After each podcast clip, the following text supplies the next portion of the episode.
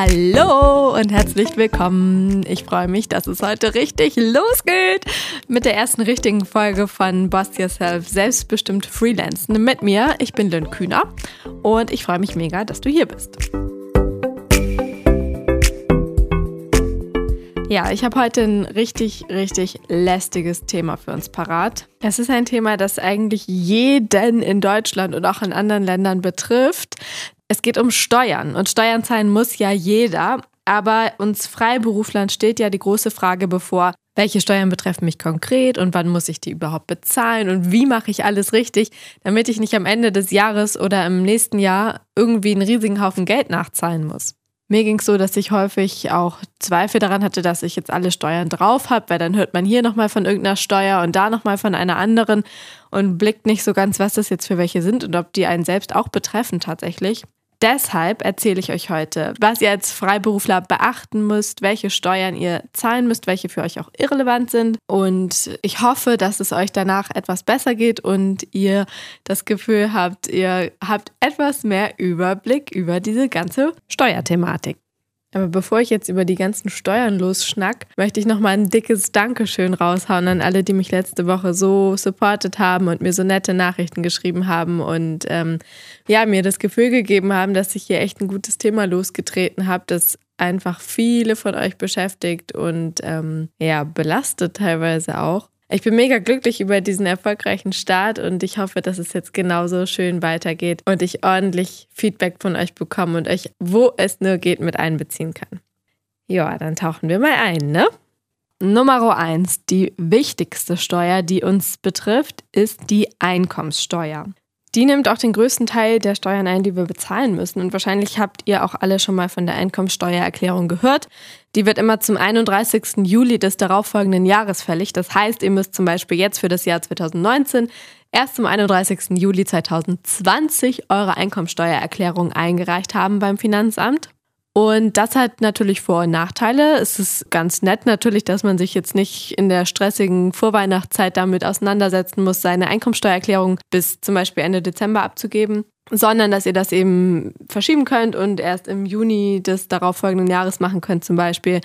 Aber es kann auch seine Nachteile haben, nämlich ist im schlimmsten Fall eine Sache, die ihr nachvollziehen müsst, ja schon fast eineinhalb Jahre her. Wenn ihr zum Beispiel im Juli da sitzt und irgendwas vom Januar des letzten Jahres nachvollziehen sollt, wer da nicht richtig sorgfältig war in seiner Buchhaltung, der könnte da ernsthafte Probleme bekommen, das alles noch nachzuvollziehen. Also, wie bei jeder Sache in der Selbstständigkeit gilt, seid ordentlich mit euren Rechnungen, Quittungen und so weiter, mit euren, all euren Belegen, damit ihr, wenn ihr irgendwann auf all das zurückgreifen müsst, eben keine Probleme bekommt. Je nachdem, wie viel ihr verdient, ändert sich auch euer Steuersatz bei der Einkommensteuer. Das heißt, je mehr du verdienst, desto höher ist auch dein Steuersatz. Dazu gibt es online eine Tabelle für jedes Jahr, wo eben das Einkommen drin steht. Da steht auch die Kirchensteuer mit drin und eben das, was am Ende dabei rauskommen wird, was zu versteuern ist. Da kann man sich immer schon grob dran orientieren, wenn man weiß, ich werde zum Beispiel dieses Jahr 40.000 Euro Gewinn machen oder vielleicht auch erstmal nur Einkommen haben, weil ihr noch nicht genau wisst, was davon euer Gewinn ist am Ende, dann könnt ihr euch schon grob daran orientieren. Da steht dann auch ein Prozentsatz mit drin und da kann man eben innerhalb des Jahres schon draus entnehmen, wie viel Steuern man ungefähr zahlen wird. Und dazu kommt ja noch, dass man in der Regel, wenn man jetzt nicht im ersten Jahr der Freiberuflichkeit ist, ja auch immer zu vier Terminen im Jahr, nämlich zum 10. März, 10. Juni, 10. September und 10. Dezember schon mal eine Vorauszahlung leistet. Da wird dann eben schon ein Teil der Einkommensteuer gezahlt, gemessen an dem Einkommen, was man in dem Jahr davor hatte. Deshalb eben auch erst ab dem, frühestens ab dem zweiten Jahr der Freiberuflichkeit. Und äh, daran angepasst zahlt man eben schon einen bestimmten Teil der Steuern während des Jahres. Ich finde das eigentlich ziemlich gut, weil man dann ja während des Jahres schon mal ein bisschen was von dem, was man an Steuern reingespielt bekommt, auch direkt wieder abgibt und nicht das Gefühl hat, dass einem dieses ganze Geld gehört. Und dazu kommt ja auch, dass dann am Ende, wenn man die große Einkommensteuererklärung zurückbekommt und seinen Steuerbescheid bekommt, schon mal ein Teil von dem einfach bezahlt ist, was man insgesamt bezahlen muss. So, jetzt habe ich gerade schon ein bisschen was gesagt zu Gewinn und äh, Einkommen.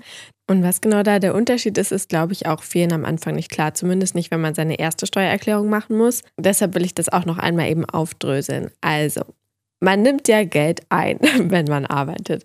Nimmt man hoffentlich viel Geld ein und zwar erstmal hoffentlich schon mal mehr, als der Steuerfreibetrag ist. Der Steuerfreibetrag in diesem Jahr sind jetzt zum Beispiel 9.408 Euro. Der steigt jedes Jahr ein bisschen an. Und das heißt, wenn du weniger als 9.408 Euro verdienst im Jahr 2020 durch Einkünfte aus selbstständiger Arbeit, dann musst du die sowieso nicht versteuern. Heißt nicht, dass du keine Einkommensteuererklärung machen musst, aber du wirst am Ende keine Steuern darauf zahlen müssen. Wollen wir mal davon ausgehen, dass du mehr als diese 9.408 Euro verdienst, dann werden natürlich für dich äh, gewisse Steuern darauf kommen. Außer du kannst so viel absetzen, dass du wieder unter diese Grenze fällst, was aber, naja, sobald du ein bisschen mehr verdienst, eigentlich relativ unwahrscheinlich ist. So, dann hast du jedenfalls dein Einkommen. Gehen wir mal davon aus, dass du 50.000 Euro an Einkommen hast in einem Jahr. Das musst du nicht komplett versteuern, sondern davon kannst du gewisse Dinge absetzen. Und da kommen wir, glaube ich, zu der Lieblingsformulierung aller Freiberufler, nämlich von der Steuer absetzen.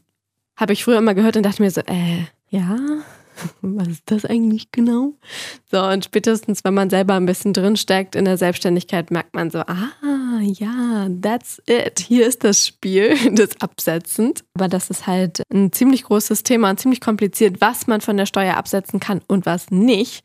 Da gibt es viele, viele Lücken und Grauzonen und es ist alles nicht immer ganz zeitgemäß. Also beispielsweise sind so Sachen wie, wenn du in den Medien arbeitest, kannst du aller Wahrscheinlichkeit nach ja auch dein Netflix absetzen, weil du damit Recherche machst oder dein Spotify oder ähm, dein Maxdome oder was auch immer du nutzt. Und natürlich gibt es da andauernd irgendwelche neuen Sachen, die man wahrscheinlich auch von der Steuer absetzen kann, aber die findest du dann eben nicht in irgendwelchen Büchern oder in Artikeln online, weil sich das eben alles so schnell ändert und so schnelllebig ist, dass nicht immer alles up-to-date ist, was man dazu findet.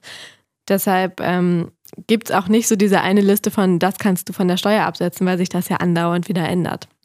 Genau, im Zweifelsfall geht es aber darum, dass man das, was man absetzen kann, gut verargumentieren können muss. Und ähm, ja, da gehen wir dann später nochmal drauf ein. Was man mit dieser Einkommensteuer zusammen abgeben muss oder was, wenn man das nicht mit abgibt, eben nachgefordert wird, ist die Einnahmeüberschussrechnung. Abgekürzt wird die mit EUR. Und das ist genau genommen ein ziemlich großer Vorteil, den wir Freiberufler haben gegenüber den Gewerbetreibenden. Denn wir sind nicht zur doppelten Buchführung verpflichtet, sondern bei uns reicht es, eine einfache Einnahmeüberschussrechnung mit einzureichen. Das heißt, es werden die Betriebseinnahmen gelistet und dem gegenüber stehen die ganzen Betriebsausgaben. Also was hast du in dem Jahr verdient? Eine Summe, rechnest du alles zusammen, was du da zusammengesammelt und verdient hast.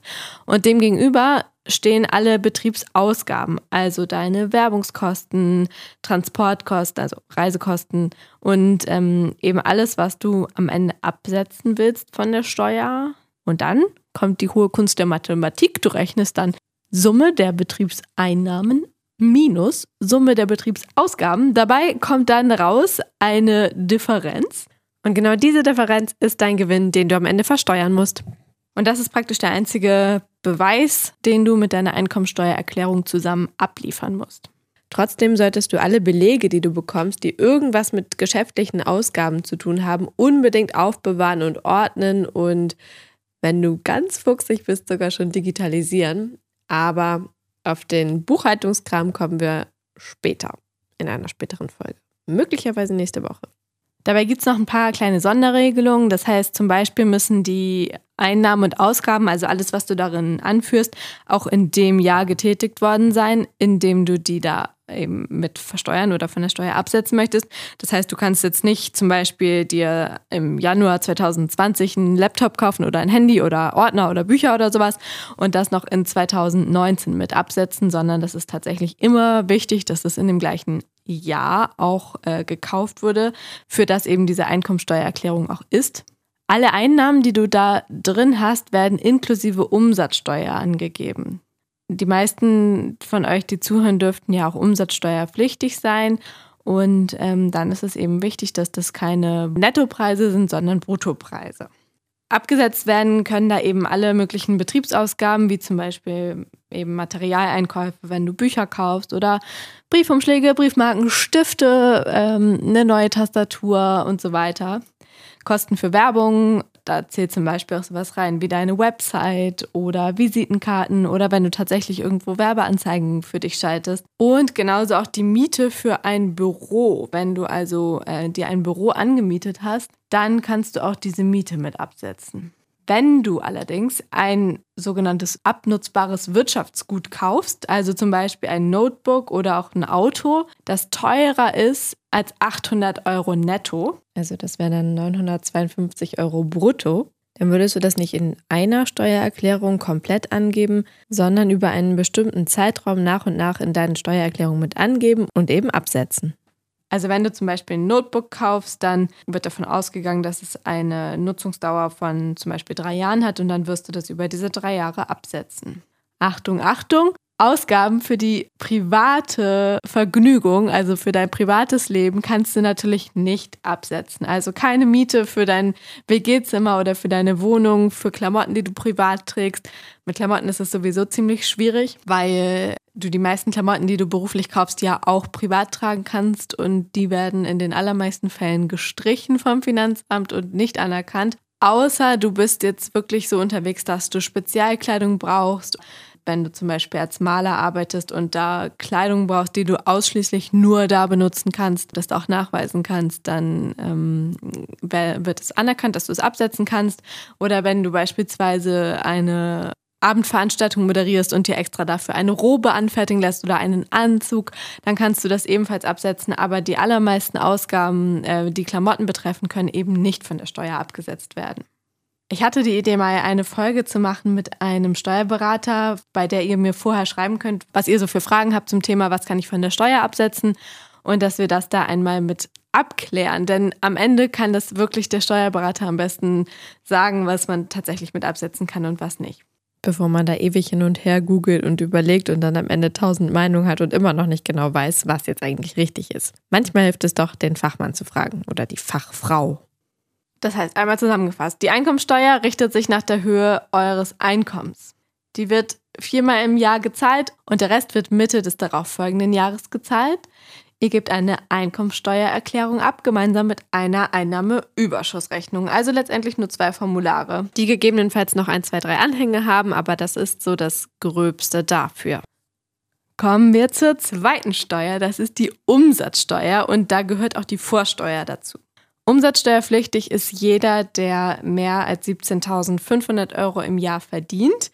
Wenn du aber zum Beispiel merkst, du bist im laufenden Jahr und verdienst in diesem Jahr meinetwegen 20.000 Euro, wusstest das aber vorher nicht, dann musst du keine Angst haben, dann wirst du erst ab dem darauffolgenden Jahr umsatzsteuerpflichtig und hast praktisch noch ein Jahr Bonus weil man das ja eben vorher nicht wissen kann. Manchmal übersteigt es dann plötzlich doch ähm, das, was man geschätzt hat. Und dann steht man doof da, weil man möglicherweise auf der Umsatzsteuer, die man noch nachzahlen müsste, sitzen bleiben würde.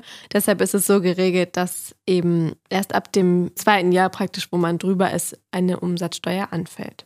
Die Umsatzsteuer ist übrigens das gleiche wie die Mehrwertsteuer. Es gibt dafür einfach zwei Wörter. Und das heißt, wir wissen alle, auf die allermeisten Produkte gibt es 19% Mehrwertsteuer, auf einige Produkte gibt es 7% Mehrwertsteuer. 7% gibt es zum Beispiel auf Bücher und äh, viele Lebensmittel, neuerdings ja auch auf Menstruationsprodukte und ähm, genauso aber auch auf einige Leistungen, die eben Freiberufler erbringen können, wie beispielsweise journalistische Texte, bei denen die Rechte abgegeben werden in dem Moment, wo man den Text abgibt und dafür sein Geld bekommt. Das ist zum Beispiel ein Fall, wo nur 7% anfallen. Das betrifft besonders Künstler, Schriftsteller und ähnliche Berufe.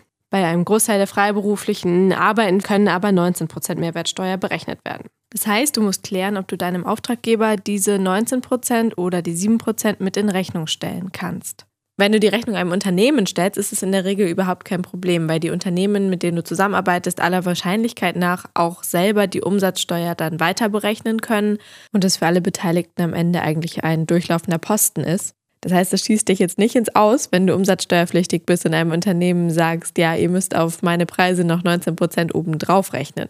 Dennoch solltest du vorher einmal mit deinem Kunden abklären, ob auf deine Leistungen auch wirklich 19% Mehrwertsteuer berechnet werden können oder ob es sich vielleicht doch um eine Leistung handelt, auf die nur 7% berechnet werden können. Das kann man zwar alles im Nachhinein auch nochmal ändern, aber es ist immer mit Aufwand verbunden und äh, es ist daher am besten, einfach vorher einmal nachzufragen.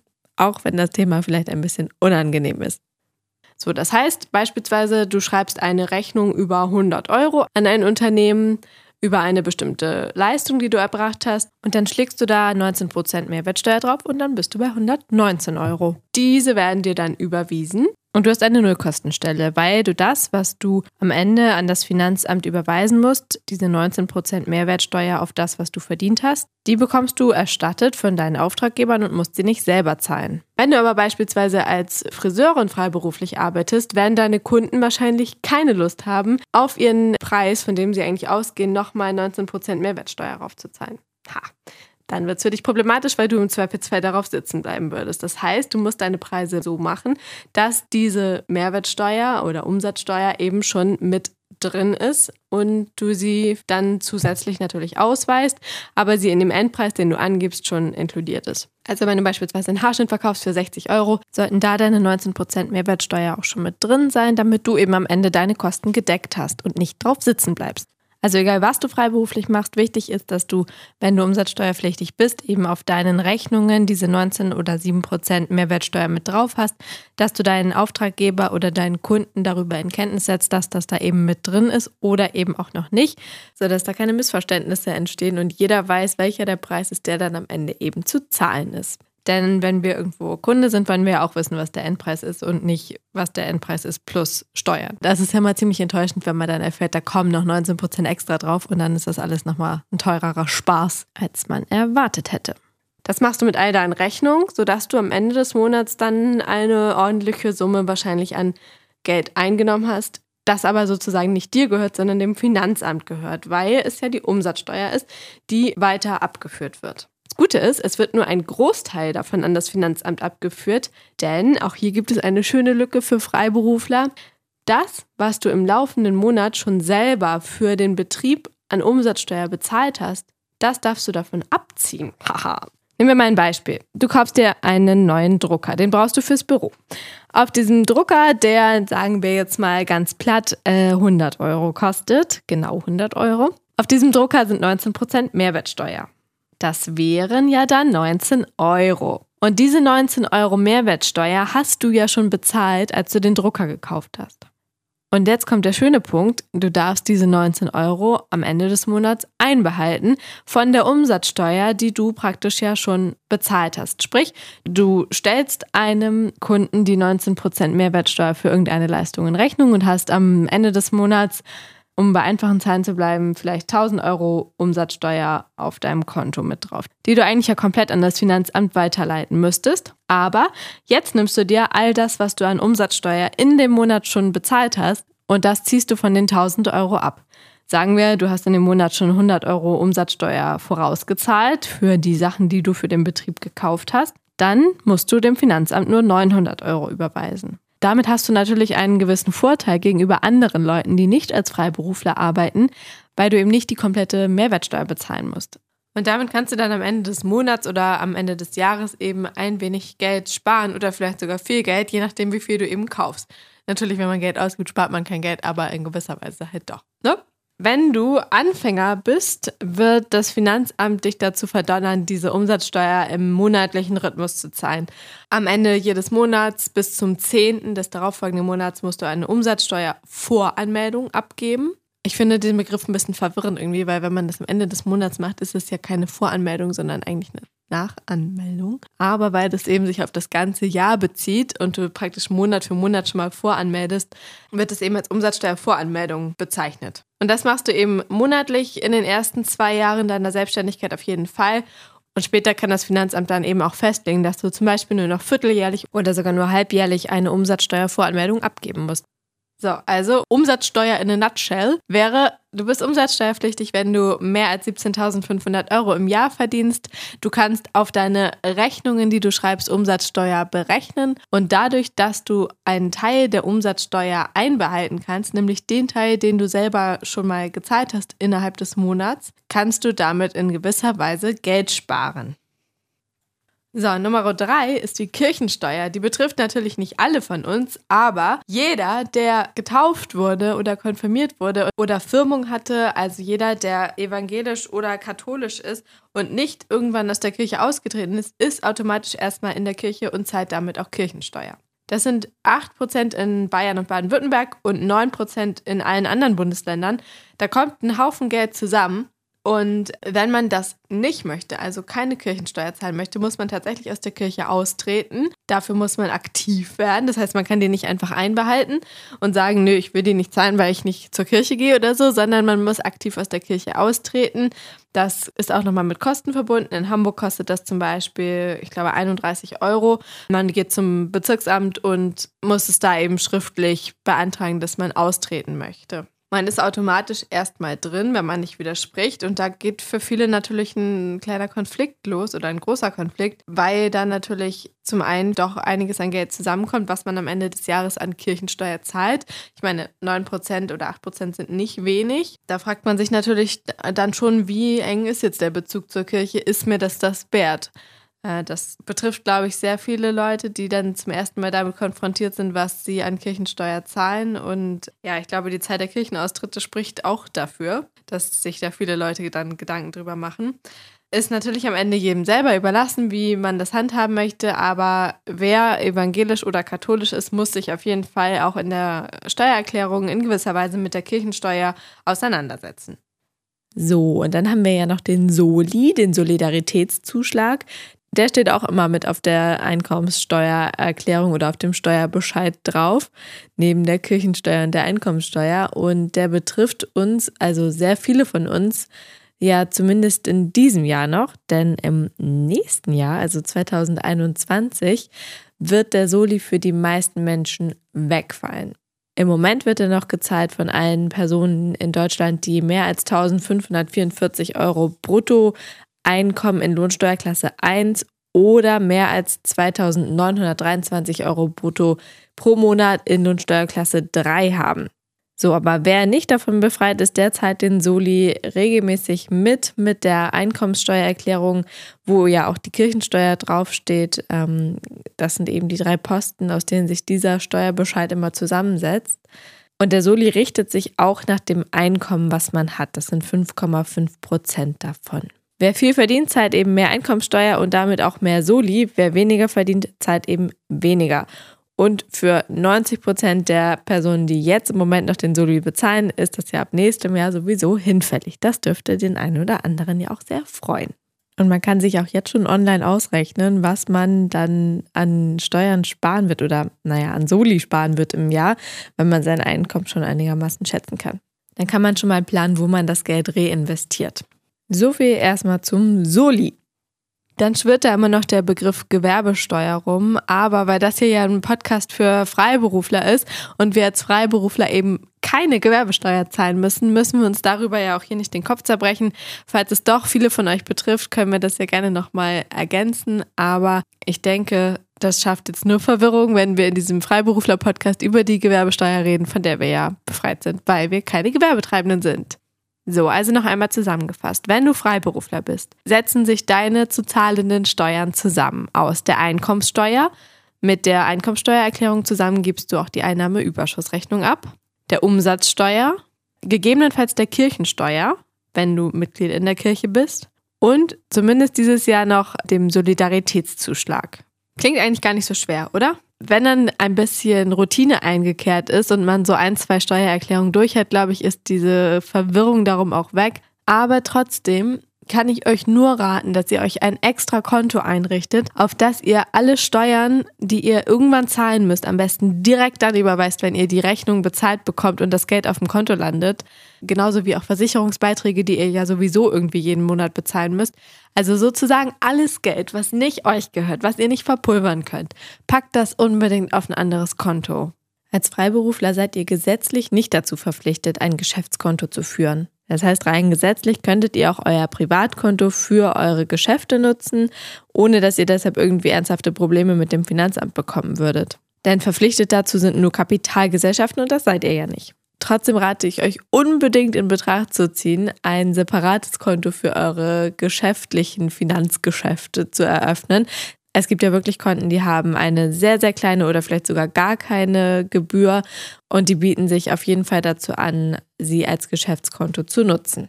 Dann gibt es nämlich auch keine bösen Überraschungen, denn wenn man immer so viel Geld auf dem Konto angezeigt bekommt und denkt, boah, hab ich viel Kohle gescheffelt, dann kriegt man wahrscheinlich irgendwann das Problem, dass man aufwacht und merkt, ach, das ist ja gar nicht alles mein Geld. Die Hälfte davon gehört ja dem Staat und die muss ich wieder abgeben.